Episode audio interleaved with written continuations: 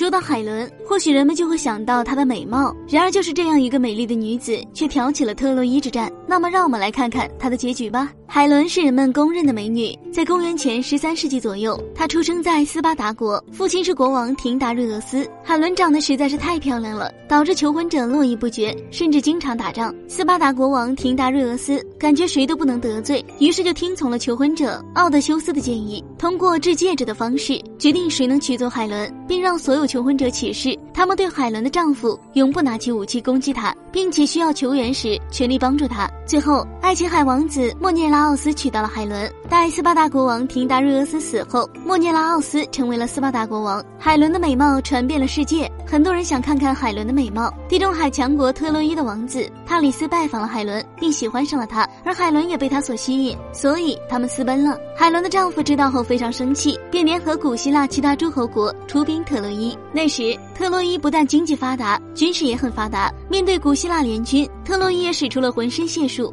以一国对多国，特洛伊足足坚持了十年。到了第十年的时候，斯巴达等古希腊联军见强攻不行，开始用计谋了。通过此计谋，斯巴达国王攻占了特洛伊城。十年的战争终于结束了。海伦的丈夫斯巴达国王莫涅拉奥斯进入特洛伊城后，一直在寻找海伦，最后发现海伦躲在一个墙角处。莫涅拉奥斯非常生气，带着海伦穿过特洛伊城的废墟，回到了自己的帐篷中。莫涅拉奥斯原本想一剑刺花海伦的面容，但是海伦跪在丈夫面前磕头求饶，美丽拯救了海伦。莫涅拉奥斯深受感动，他扶起海伦，让她忘掉过去的一切。结局的确很狗血，这样的女子居然还能有这么好的结局，估计很多读者都会愤愤不平吧。